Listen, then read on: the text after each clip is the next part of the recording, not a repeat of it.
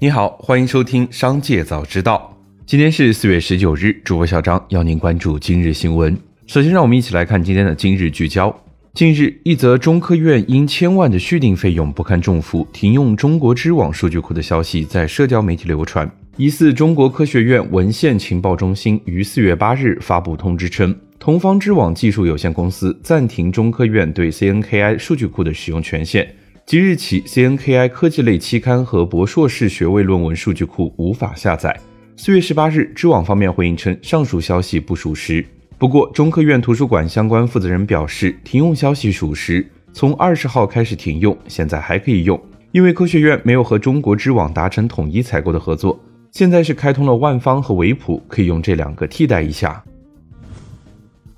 四月十八日消息，当日开盘，以岭药业一字跌停，股价报三十二块三毛九，总市值五百四十一点一亿元。消息面上，四月十七日凌晨，自媒体平台丁香医生发文称，不要吃莲花清瘟来预防新冠，文章刷屏。四月十五日，以岭药业收盘跌停，报每股三十五块九毛九，总市值六百零一点二九亿元。至此，以岭药业已连续两个交易日跌停，市值蒸发超过六十亿元。紧接着，再让我们一起来关注企业动态。四月十八日，针对部分网友反映瑞幸、饿了么门店存在 bug 一事，瑞幸咖啡发布道歉信。由于饿了么后台价格配置问题，导致瑞幸椰云套餐价格短时内出现错误，门店受到大量异常订单挤压，现已紧急取消了饿了么平台异常订单，饿了么门店暂时闭店，瑞幸将考虑做用户补偿并另行通知。随后，瑞幸咖啡再次发布微博称，经核查，瑞幸 bug 是运营人员配置失误导致，他们已经在处理后续问题。四月十八日，B 站回应直播部门或将整体裁员，称直播业务情况很好，毛利连续三年在提升，未来是 B 站最重要的业务之一，目前在积极的对外招聘。搜狐创始人、董事局主席兼首席执行官张朝阳发布朋友圈称，搜狐公司没有要退市。一些自媒体作者知其一不知其二，洋洋洒洒写文章唱衰搜狐，还对他的直播物理课进行讥讽，实在没有必要。搜狐此前发布公告称，四月十二日，公司被美国证券交易委员会列入基于外国公司问责法案的临时认定名单，公司不打算对 SEC 的临时认定提出异议。近日，滴答出行关联公司北京畅行信息技术有限公司发生工商变更，未来李斌卸任公司董事。此前，李斌于二零一五年出任其高管职务。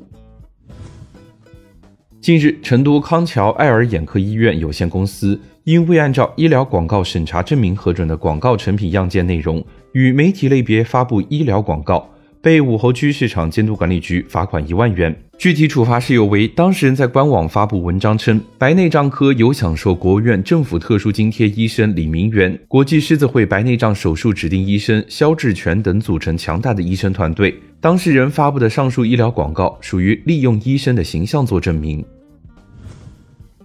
紧接着，再让我们一起来关注产业消息。为有效解决医院太平间服务中群众反映强烈突出的问题。进一步规范和加强医院太平间及殡仪服务管理，保障人民群众合法权益。在相关部门的支持下，北京市卫生健康委就加强医院太平间管理工作，在全市进行部署安排，严格太平间服务管理。各医院按照民政部等十六部门的文件要求，进一步加强对太平间管理领域的排查和管理，禁止在医院太平间区域开展任何营利性殡葬服务，依法依规开展相关工作。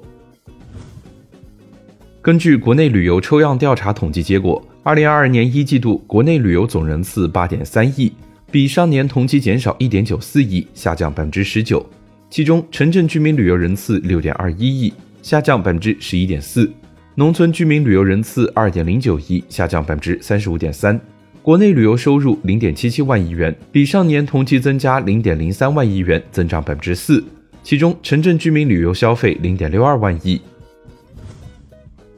有消息称，3M、杜邦、巴斯夫等公司拒绝复工复产要求。记者向上述公司核实，均表示传言不属实。3M 回应称，自封控以来，3M 医用防护口罩的生产从未停歇，生产线有序运转。巴斯夫表示，三月下旬起，巴斯夫在上海的生产基地均在进行闭环运营。封控期间，虽然生产负荷有所减少，但生产活动未曾中断。杜邦称，杜邦没有接到上海市政府复工复产的要求，也没有做出微信里的表态，请大家不传播未经证实的消息。最后，将把目光放向国际。据报道，当地时间四月十七日，乌克兰总统经济顾问在参加一个电视节目时表示，总统泽连斯基已经向七国集团请求给予总额五百亿美元的财政支持，以帮助乌克兰弥补未来六个月与俄乌冲突相关的财政预算赤字。乌克兰也在考虑发行零息债券等措施，以筹措资金。以上就是今天商界早知道的全部内容，感谢收听，明日再会。